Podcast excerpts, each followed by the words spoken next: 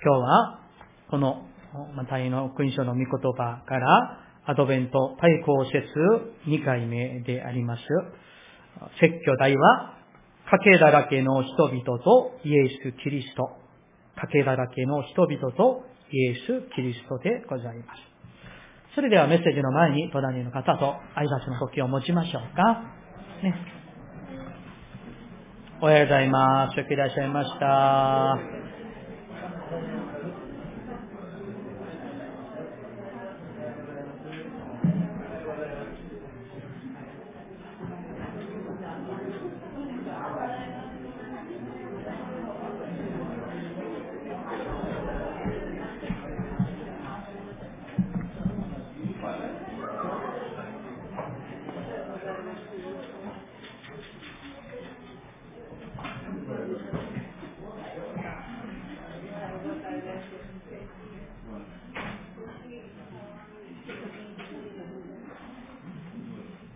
ありがとうございます。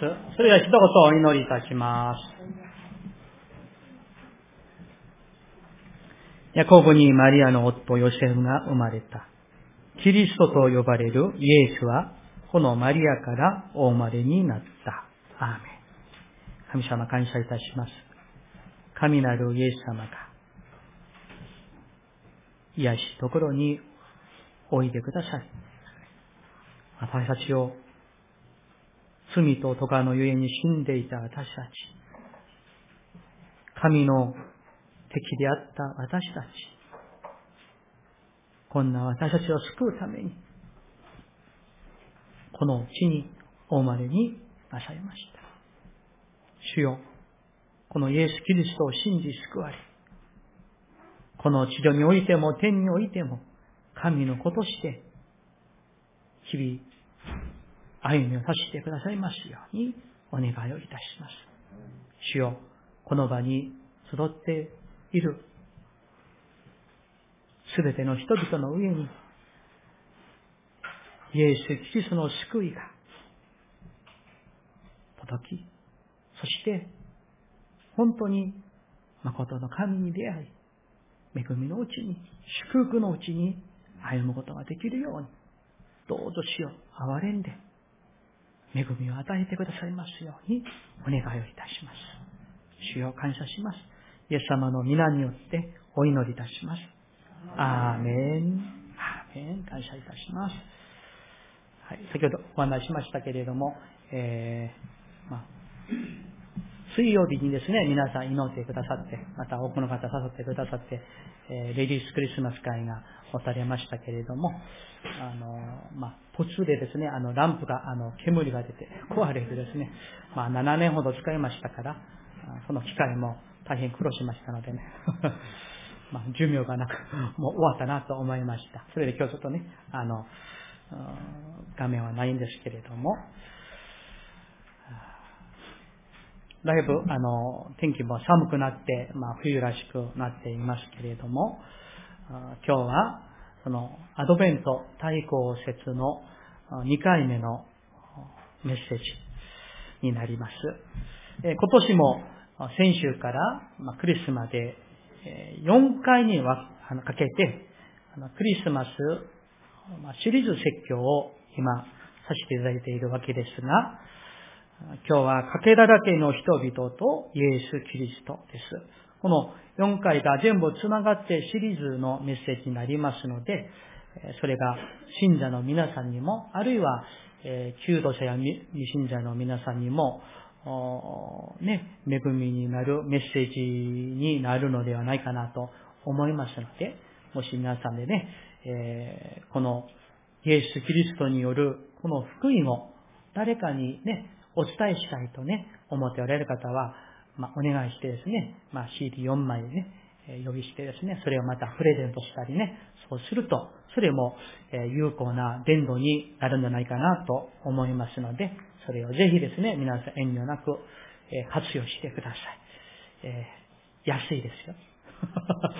ね、何倍もしないのでね、本当にね。うん、さあ、今日は、その、よく新約聖書を最初にね、あの、開く人にとっては、えー、聖書ってこんなものなの？ね、えー、日本人も読みづらいカタカの名前がね、えー、もうびっしり書かれていてですね、えどういう意味なのとね、あんまり面白くないし、えー退屈さを感じるかもしれないような、まあ、このね、えー、経図で始まっていますけれども、実はここにはですね、今日一日中話をしても時間が足らないほど、とても奥深い、そしてたくさんの意味が、この第一章のこの十ね、7節で終わっている経図に含まれているんですよ。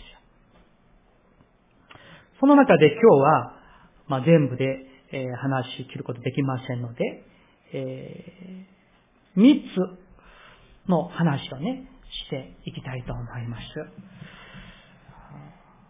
ぜひこれをですね、あの、皆さん覚えていただいて、えー、クリスマス、イエス様のご降誕が果たしてどういう意味があるのか。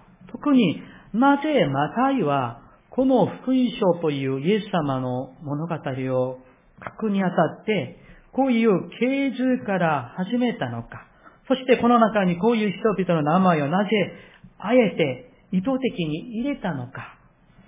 そして神様はこれを通して私たちに何を語ろうとしておられるのか。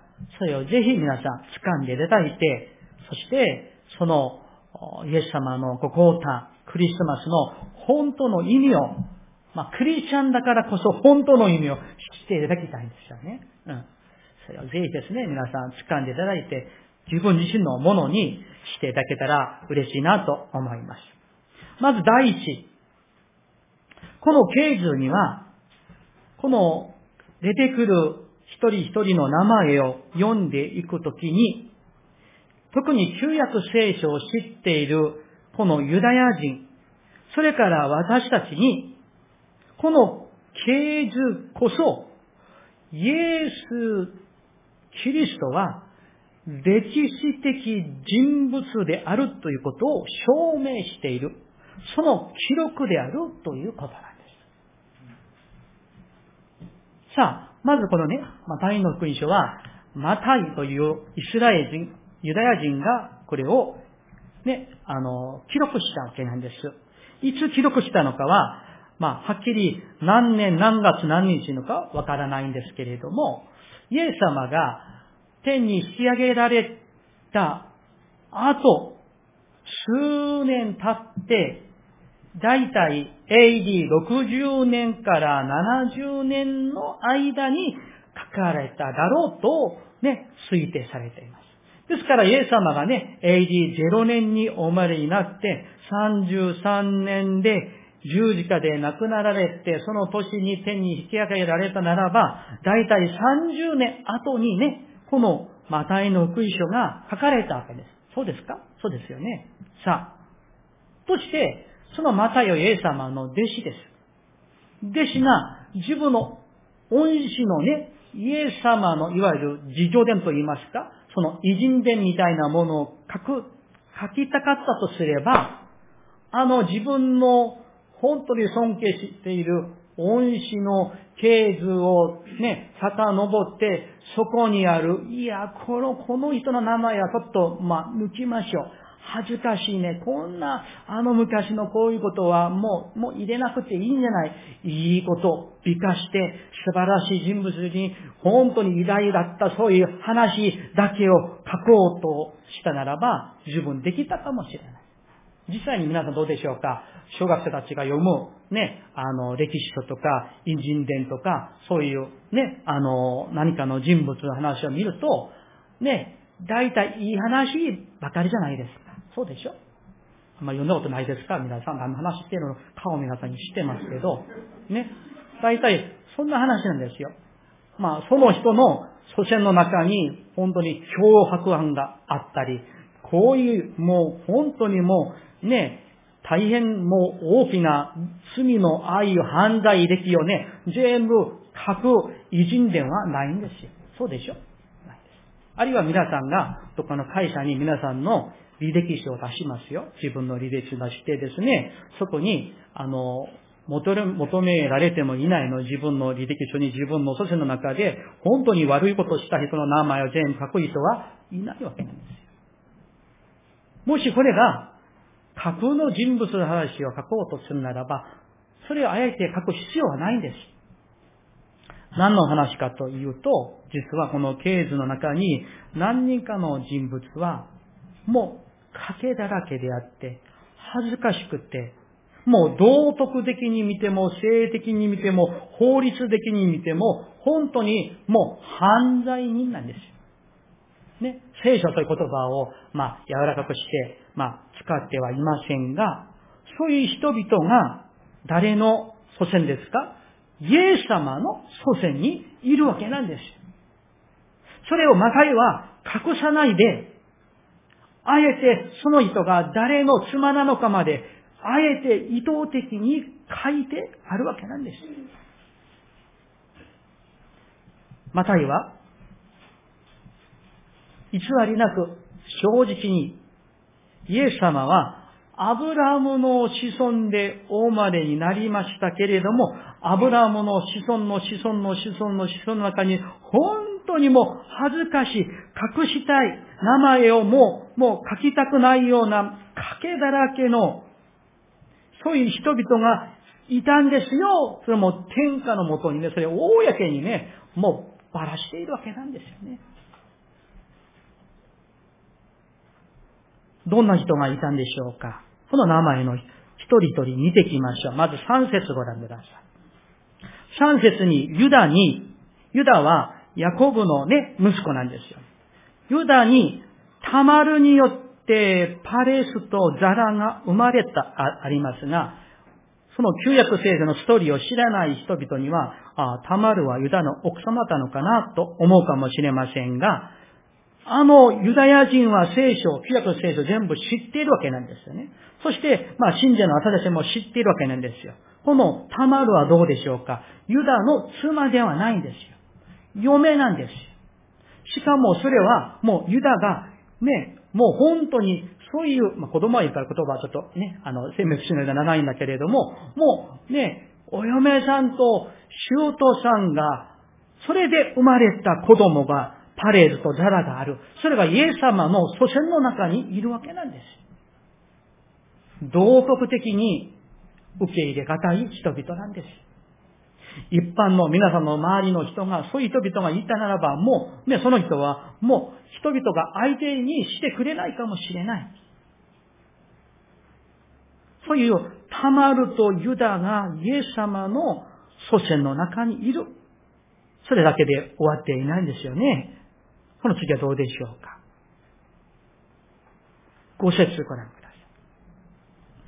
サルモンにラハブによってボアズが生まれたとあるんです。ラハブはどうでしょうか？ヨシュアとイスラエルの人々がこのカナンに入ろうとしている時に、その時に偵察隊がそこに泊まっていったエリコ町のこの宿屋をしていた友情だったんです。まあ、聖書友情だって、まあ、意味は大人の皆さんがわかるんでしょうね。うん。まあ、子供がいるからちょっと言葉ね、避けますけれども、そういう友情がボアズを生んだわけなんです。そしてその子供の子供の子供の中で誰が生まれたんですか？ダビデ王が生まれたわけなんです。多分皆さん、私はそんな求めをしませんが、皆さんの付箋の掲示をちょっと書いてもらえませんか？と言ったらね、まあ、もし皆さんの祖先の中に恋人びたいたら、多分書かないでしょう。ユダは、事実を、歴史的な事実をそのまま、もうありのまま書いているわけなんです。しかも、このタマルとラハブは、ユダヤ人が犬どもに扱っていた違法人であります。ものすごい国々の差別をしていた彼らにとって、イスラエル人、ユダヤ人、アブラムの子孫ではない人々は、もう、ちょっと言葉荒いますけれ、荒いんですけれども、人間ではないんです。もう、犬どもとしているだけですからね。そういう人々の名前が、ここに入っているんですよ。またどうでしょうか？ダビデはどうでしょうか ?6 節のご覧ください。エッサイにダビデの王が生まれた。その次ですよ。マタイは、もうね、神の霊感によって勝ちましたけれども、意図的にダビデにパテシェバによってソロモンが生まれたと記録していないですね。うん。実は、ウリアの妻の名前がパテシェバなんだけれども、なぜ、パテシェバという、あの、ラハブとかタマルのように名前じゃなくって、あえて、パテシェバは実はダビデの妻ではなく、ウリアの妻ですよ、と書いてあるわけなんです。皆さん、ウリアは誰ですか？ダビデがですね、サウロ王に追っかけられて、避難して逃亡している時に、もうダビデのそばで、いつもダビデを支えてくれた、もう友人であって、戦友であって、もう、もう仲間だったんです。でもどんな歴史があったんですか？ダビデは。その、その戦友の、あのウリアの妻を自分の妻にしてしまった。強引。そして、子供がもうできてしまった。その事実を隠すために、あのウリアをね、先祖の一番先に立たせて、間接的にその自分のあの戦友を殺したわけなんです。そのダビデが、イエス・キリストの祖先の中のリストにあるわけなんですよね。ダビデは、この経図にそういう人々の名前を書かなくてもよかろうに、それを書いて、そしてまるでこのマタイの君主読んでいるイスラエルの人々、そして私たちに、あの昔の失敗だらけで、賭けだらけで、恥ずかしくて、そういう人々を、あえて、ここに載せていて、思い起こしているわけ。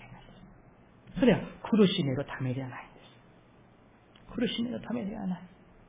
何が言いたいんでしょうか？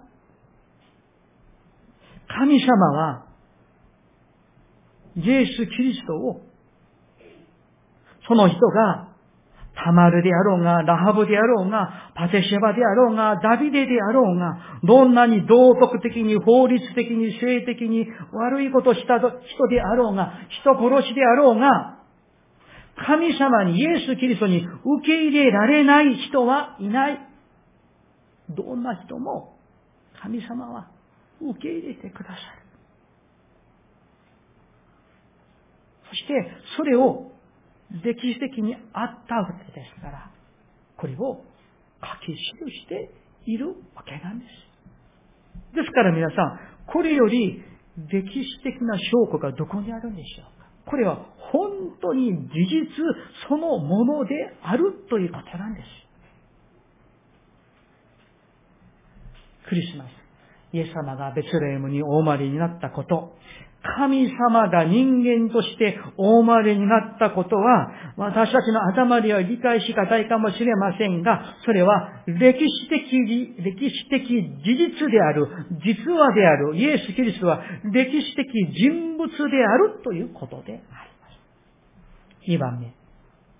先ほど少し触れましたけれども、イエス様はこのような賭けだらけの人々、この人々、いや、もう恥ずかしい、ちょっちゅうとね、あの、もう、あの、相手にしたくない、じゃなくって、彼らを恥ずかしいと思わないで、彼らの中においでくださった。そして彼らを受け入れてくださった。ここに、私たちに向かうイエス・キリストの憐れみが、ここに溢れているんです。イエス様は、何の問題もなく、本当にかけもない聖人みたいな、偉人みたいな人々ばかり、金持ちばかり、イスラエル人ばかり、そういう人々ばかりを受け入れて自分の祖先にね、することもできたわけなんです。神様はできるわけですからね。でも、そうなさらなかった。神様は、イエス・キリストは、たびたび嘘をつくアブラハム、もう詐欺師の詐欺師の詐欺師中の詐欺師のヤコブ、酔っ払いのユタ、違法人のタマル、遊女ラハブ、戦友を殺した、そして他人の妻を取ったダビデも、なんと、寛大に受け入れてくださり、抱きしめてくださり、自分の人としてくださったんですね。皆さん、私たちも同じなんです。イエス様の子供になるために、血統や国籍や財産や過去の記録や、あるいは自分の祖先の履歴は、職業や、あるいは我々の外貌も性格も何も実は何も重要ではない。ただ、自分の罪を悔い改めて、イエスをキリスト救い主として信じて受け入れさえすれば、イエス・キリストの知識の恵みが、まるでユダとタマル、あるいはラハブ、あるいはパテシェバ、あるいはダビデのその罪を覆ってくださったように、その通りに私たちのすべての罪も、恥ずかしいことも、汚れも、あるいは自分の祖先の中にあったそういった全ても主は覆ってくださって、超消ししてくださる。二度と重に起こさない。東から西から遠くあるように、もうそれを移してくださるということなんです。皆さん、世の中にどこにこんな恵み、許しがあるんでしょうか私はないと思うんですよ。世の中はですね、何かうまく仕事ができなかったり、会社や社会で求める基準に出していない人は、のけ者にされるんですね。以前少しお話ししたかもしれませんが、私が大学卒業してすぐにもう恵みの家にまあ、就職できたわけですけれども、あの、丸3年、年度は4年間、あの、アパレルの会社で、まあ、仕事させていただきました。でも、あの、一生懸命やりましたよ。私はね、朝ま5時起きて、もう7時まで出勤して、時々ね、10時、11時にもう家に帰って、まあ結婚して新婚でしたけれども、月曜日から金曜日まで韓国の全国を出張してですね、もう本当にもう一生懸命やりましたけれども、その実績は良くなかったんです。それで、まあ、あの、いつもですね、えー、あの、リストラリストのあの、上位にうちの、私の名前は載っていました。うんうんあえて首はしないんですね。あの、法律的にあるから。もう自分で辞めるような、そういうね、あのそういうムードがあるわけなんです。もう実績が良くないから。ね、うん。まあ、悪口をしているわけではありませんが、あ、私はそれでね、25、6、7歳の時に、あ、社会はやっぱりこういうものなんだ。まあ、給料もらってるから、まあ、その分ね、働かなくなるし、その給料のもう2倍、3倍も利益もね、やっぱりもう出せなくならない。その、まあ、仕組みはわかるんだけれども、頑張ってもできなかったからね、ある意味でどうしようもないです。うん。社会はそういうものなんですよ。まるで、あの、子供たちが好きなドラえもんあるよね。ドラえもんに、出来すぎ君は何でもできすぎるんですよね。ね。でも、のび太はどうですか？ダメダメなんですよ。もうダメでみんなもね、いじめられて、もう馬鹿にされて、のけ者にされてですね、もう、これが実は、この世なんですよ。ね。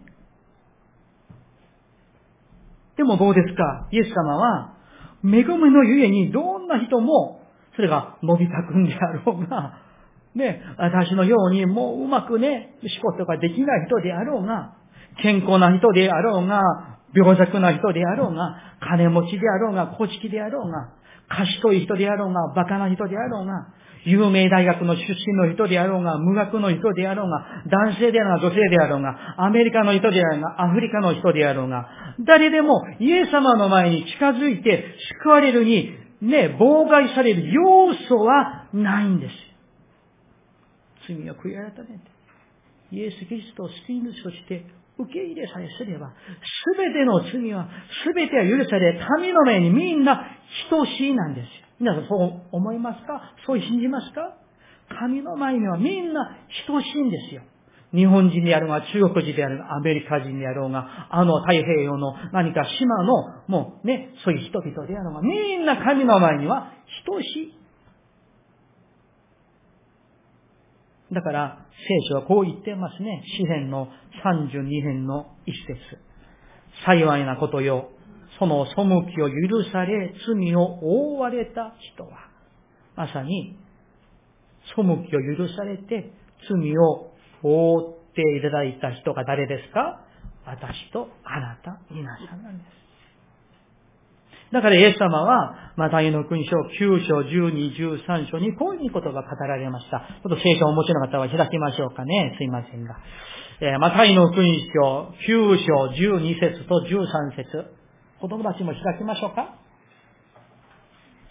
うん。マタイの勲章9章12節と13節15ページですね、聖書のね。新約聖書の15ページ。マタイの勲章9章の12節、13節。15ページですよ。うん、はい。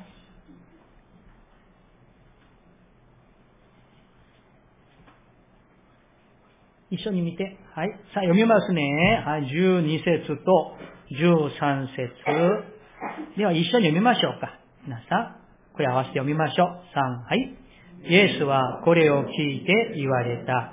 医者を必要とするのは丈夫なものではなく病人です。私は憐れみは好むが、生贄は好まないとはどういう意味か言って学んできなさい。私は正しい人を招くためではなく、罪人を招くために来たのです。アーメン。皆さん、本当にそうなんです。イエス様は正しい人も、罪人も、賢明な人も、愚かな人も、貧しい人も、うまく何か、何かを始めてもうまくできない人であろうが、何でもうまくできる人であろうが、どんな人も主は受け入れてくださる。愛してくださる。救ってくださる。というメッセージが、この啓示のメッセージであって、イエス様のご降誕の前のメッセージであります。だから皆さん、こう言えるんじゃないでしょうかイエス・キリストの恵みが必要でない人は誰もいないです。いくら立派な人であっても例外ではありません。あるいは逆に、イエス・キリストの恵みを受けることができない人もいないんです。いくら悪い人間であっても、その人が悔い改めをさえすれば、信じさえすれば、皆救われる。まるで、イエス様の祖先の中に、友情も、人殺しの人も、詐欺師のような人であっても、違法人のような人であっても、すべての人はみんなイエス・キリストにあって等しい。同じ失われた罪人であって、みんなイエス・キリストの十字架の愛のゆえに、罪許しのゆえに受け入れられた。その受け入れられたもの中に誰が入ってますか？私たちが入っているわけなんですよ。なんと大きな恵みなんでしょうか。いつまでも、いつもいつまでも待っていてくださる。罪を悔い悔い改めれば、いつでも許してくださる。受け入れてくださる。本当に神の価値観は、本当に世の価値観と全く違うんですよね。皆さん、イエス・キリストを救い主として信じて、その方に従って生きるということは、世の価値観、それがアメリカの価値観でもなく、日本の価値観でもなく、韓国のアフリカのイギリスの価値観でもなく、神の価値観によって、イエス・キリストの価値観によって、その上で立って生きるということを意味するわけなんです。さっきも申しましたように、世の価値観はどうでしょうかたくさんありますけれども、この世の中は、血統や人種や国家を大事にしますね。そしてそこになんかランクをつけるわけなんです。自分の民族が世界最高だ、もう世界一だ、優秀だ、そういうふうに教えて、宣伝、宣伝して、教育して、もうね、そうします。それは逆に言いますと、他の国はダメですよ、他の国は悪いですよ、劣っていますよ、ああの、もう、アホですよ、みたいに、差別意識をもたらしているわけなんですよ。それが世の価値観であります。またどうでしょうかお金に対しては、その富が、財が、お金が、その人の価値を決めるわけなんです。例えば、金持ちがある。もう、もう、超めっちゃ金持ちである。でもその人が実際どんな人であろうが、あんまり関係ない。もう、お金さえあれば、VIP、ね、待遇を受けられます。でも、世の中はどうでしょうか？貧しい人はね、銀行にいても並んでいなくならないんですよ。銀行にお金をたくさん預けた人は、はい、どうぞ、ね、VIP 室に案内してもらいます。ね。デパートにいてもですね、みすぼらしいこういう服を見てですね、例えば、あの、高いね、ブランドの前にうろうろしたら誰も相手してくれないんです。でもね、もう、もう、毎日みたいに毎月に飼っている人はね、もう、駐車場から別の駐車場に車を止めて、もう、止めるのも自分で止めないんですよね。もうね、あの、パーキングしてくれて、もう、繊維のエレベーターで繊維を VH に行ってですね、お金を見に行く必要もないんです。全部持ってきてくれて、これはいかがですか？ね、専属のコーディネーターみたいに全部やってくれる社会なんです。お金がその人の価値を、人生を決めつけてしまうのが、実は世の、世の価値観なんです。しかしどうでしょうか？イエス・キリストは、この世のすべての価値観を、もうね、全部ひっくり返してくださったわけです。イエス様だから、このマタイの国そのこの啓示を持って私たちにこう語っておられるんですよ。あのね、あなた方が世の中で大事に、これは大事だ、これは最高だ、これは重要だと思っていることは、教会の中に持ち込んではいけない。神の前にはそういう世の中の世の全ての価値観はゴミのようなものなんだ。キリストの前にはみんな受け入れられ、みんな等しいと主はこのマタイの勲章をもって宣言しているわけです。なぜでしょうか？当時のユダヤ人にとっては、さっきも申しましたように、ユダヤ人ではない他の国の人々。罪人は、もう人間ではないんですよ。受け入れられない。うん、受けることをしない。相手にしない。もうすごい差別をしていった彼らなんですよ。イエス様の当時のあの人々。その人々になんともうショック的に爆弾みたいにイエス様の自分たちが待っていたアブラムの子孫から来るメシアのそのね、刑事の中にこういうもう人々もいるんですよ。イエス様の前にはみんな等しいですよ。キリストの福音の中にこういう人種差別とかそういうね、そういう世の価値観を持ち込んだらいけませんよ。神はみんな受け入れてくださるんだから、あなたも受け入れられたんだから、これが福音なんです。だから福音が良き知らせなんですよ。誰も受け入れられる。誰も許される。悔い改めさえすれば。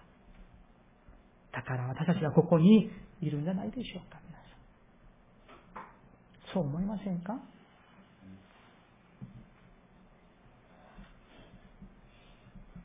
最近、法廷において、新明の御言葉をずっと黙想して、今、吉明に入っていますけれども、毎朝、御言葉を黙想して分かち合う中で、この頃すごく教えられたことがありますね。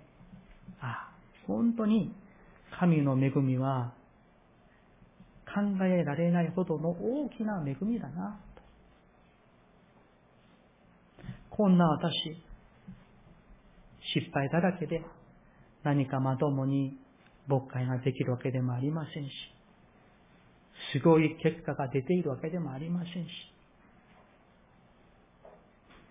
性格を見ても、人格を見ても、そんなに模範的なものでもありませんし、どこを見ても賭けだらけで、どこを見ても本当に無力なものである。罪の多いものである。でも神様は、憐れみを持って、こんなものでも、牧師として、宣教師として主が用いてくださっておられること。その恵みをね、噛み締めて覚えるたんびに、もう神様の大きな恵み、他には何もないんですよね。もし自分がね、本当に頭も良くて、もう、もう利口で賢くて何でもできる、もうね、何をしてもすごいよね、何かが起きたら、自分でやっぱりできるからな、と思うかもしれませんが、そんなものは一切何もない。本当に愚かで悪くて、ダメなものなんだけれども、でも神様は見捨てず、受け入れてくださって、用いてくださっておられる。それが、イエス・キリストの恵みであり、それがこの、マタイの国書第一書の経図の大事な良き知らせのメッセージなんです。皆さん、イエス様はこう語っておられます。私と私の家には世の中であなたたちが大事だと思っていることは一つも大事ではないんですよ、と。イエス様は貧しい人も金持ちも才能のある人もない人も賢い人も賢くない人も平凡な人も、ダメな人も、素晴らしい親を持っている人も、そうでない人も、元気な人も、病気の人も、みんなイエス様の前には等しい対等である。なぜならみんな神の恵みによって歩まなければならないんだから。みんなに福音が必要だから。これが福音で良き知らせなんですよね。皆さん、ぜひですね、この福音を、この良き知らせを、このクリスマスに、一人でも多くの人々に会うために、皆さん、お伝えになっていただけないでしょうか。皆さん、こういう話はちょっと失礼になるかもしれませんが、我々にはそんなに時間がたくさん何十年も何百年も残っているわけではないんですよね。少なくとも皆さんが10年前より、20年、30年前よりは、この地上での時間は、わかりませんけどね、昔よりは短くしか残っていないんです。それは事実です。誰に10年が残っているか、5年が残っているか、1年が残っているか、あるいは一日が残っている誰にも分からない。私たちにも、私の周りの人々にも。だから一日も早く、この良き知らせを、この地上でイエス・キリストを信じて救われて、この地上で神の恵みを味わって生きるようにお伝えしようではないでしょうか。時間があまりないですよ、皆さん。3番目。この系図は、神様の約束は、その御言葉必ず成就するということを、この啓示が証ししているわけなんです。さあ、イエス様は、このマタイの福音書は、アブラハムから始まっているんですね。アブラハムから始まっているんです。さあ、一箇所聖書開きたいと思います。創世記の12章3節ちょっと開きましょう。旧約聖書12章の3節旧約聖書17ページです。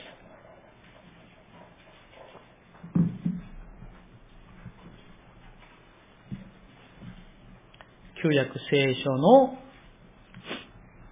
創世記12章3節です。よろしいですか？?12 章の3節17ページ、ご一緒に読みたいと思います。はい。あなたを祝福する者を私は祝福し、あなたを呪う者を私は呪う。地上のすべての民族はあなたによって祝福される。アメこれはここにね、イエス様がメシアが生まれるという言葉はありませんが、もう旧約聖書を学んだら、これこそイエス・キリストの予言の言葉であると、もうすでにアブラムの他の契約の御言葉の中にも、たくさんその約束の御言葉がありました。アブラムの子孫の中にメシアが生まれ、そのメシアによってこの全ての人々は信じる者は祝福を受けるよとね、約束の御言葉が誰に？アブラハムに。ところが皆さん、ね、それで何千年も経ったわけなんですよ。まあ、あの、制度的な学者によりますと、このアブラムが12章のこの時にね、えー、こう、ウルをあの離れて、そして波乱を立つ時が約 BC 2108年頃だろうと。ね。政府に書かれている人々の、あの、この、あの、年齢をね、遡って、登って計算すると、この時が、だからアブラムが生きてた時代は BC、紀元前2100年代なんですよ。とすると、イエス様はアブラハムの時代から何年後？2100年後に生まれたわけなんです。そうすると、この約束がアブラハムに神様が語ってくださったあの約束の御言葉は何年後成就したわけ ?2100 年後にそれが成就したわけなんですよ。とても長くかかったわけなんですよね。ね、ありえないことです。例えば、私が子孫がね、あの、子孫にですね、あのね、クリスマスのプレゼントで、任天堂スイッチ買ってあげるよ。で、いつ ?2000 年後。例えばの話だよ。ね。笑われるでしょ。でも実際にで、神様はそうなさったわけなんですよ。アブラムに約束したことが、2年後でもないんです。20年後でもない。2100年後に成就された。神様はなんでこんなにも長く時間がかかって、イエス様をお使わしになったんでしょうか天使が、見つかいがマリアに、ね、あなたは子供を産む。その名をイエスと付けなさいと。そう言われたときに、あのマリアは、このように神を賛美していました。私は読みますね。主はその憐れみをいつまでも忘れないで、そのしもべ、イスラエルをお助けになりました。私たちの父祖たち、アブラハムとその子孫に語られた通りですと、マリアは天使から言われて神を賛美しているんですよ。これはすごくないですか？マリアは自分の父祖たち、アブラハムに神様がなさった約束は、今自分にそれが成就されようとしていることを見て、聞いているわけなんですよ。神の約束は実は2100年も長くかかりました。しかも、皆さん、まあ、聖書にはないんですけれども、旧約聖書の最後の書がマラキ書なんですよね。知ってますか？マラキ書です。そのマラキの時代と、イエス様がお生まれになる時代までのこの空白があるわけなんです。だいたい400年の時間があったんですね。この400年の時間は預言者もなくて、聖書もなくて、だから聖書学者たちはこれをもう沈黙の時代、暗黒の時代と言われる、そういう400年もあったんです。イエス様がお生まれになるクリスマス前の直前の400年ですよ。そう見ると、イスラエルの人々にとっても、私はもうみんな結果を知っているからね、私たちは。彼らから見れば、神様は、あの、あの2000年前のアブラムになさった約束を神様は忘れているんじゃないかと。何も起きていないんじゃないか。誰も来ないんじゃないかと。本当にメシアが来るの？何も起きてないのに？と思われがちなんです。本当に沈黙ともう闇の時間のような時間だけが流れていたんですよね。皆さん、ところがどうでしょうか ?2100 年が経ちましたけれども、必ず、アブラムになさった神の約束は、マリアとヨセブの時代に必ず成就されました。皆さん、お手を教えられることがあります。私たちの時間表通りに神様が動いてくれるわけではないんです。あるいは我々の時間表を持って、タイムスケジュールを持って神様判断することはできないということなんです。自分の時間表を見て、タイムスケジュールを見ても、ああ、もう遅れているのじゃないかな。滞っているんじゃないかな。何も起きていないんじゃないかな。そういう風に見えても、思われてもどうですか神様は決して約束を忘れておられない。時には神様が働かれる、神様の皆さんのスピードがね、その上手なさる、されるスピードがあまりにももう、ゆっくりでゆっくりでゆっくりで昔かもしれません。私たちの頭でね。神様、もうちょっと早くしてくださったらいいんじゃないんですかと思えるかもしれない。でも、我々の目で判断でそう見えても、決してそうではないんです。神様は、必ず、神の時に、その約束を成就してください。そして、その約束が成就される時には、いつも我々の想像を超える、もう超越する神の御業がなされることを信じていただきたいです。皆さん、神様のお働きは、私たちのせっかちさによって神様が早く早く早くしないと、そう動かれる方ではないんです。逆に神様が私たちののんきさんにね、あね、神様がもう、もうのんきでね、ゆっくりゆっくり、一歩このに100年かかる、そういう風に動かされる方ではないんです。神様には神の時があります。それが実は、この、マタイの文書、第一章のこの形式である。なぜなら、その中には、油も必要だった。あのユダも必要だった。タマルも必要だった。ラハブも必要だった。あのバテシェバも、ダビデも必要だったわけなんです。神様約束を忘れていません。私たちに対するこの聖書の約束、神様は必ず神の時に我々の想像を超える素晴らしい形で成就してくださることを信じてください。でも私たちはそう言われても、あの、でも、神様約束を守ってくださるかもしれませんが、でも私は私の過去は本当に恥ずかしいです。何の希望も見えません。と思う方がもしもおられるんでしょうか大丈夫なんです。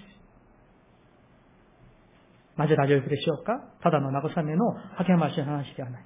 このマタイの福音書の経図のあの人々がそれを証ししているからなんです。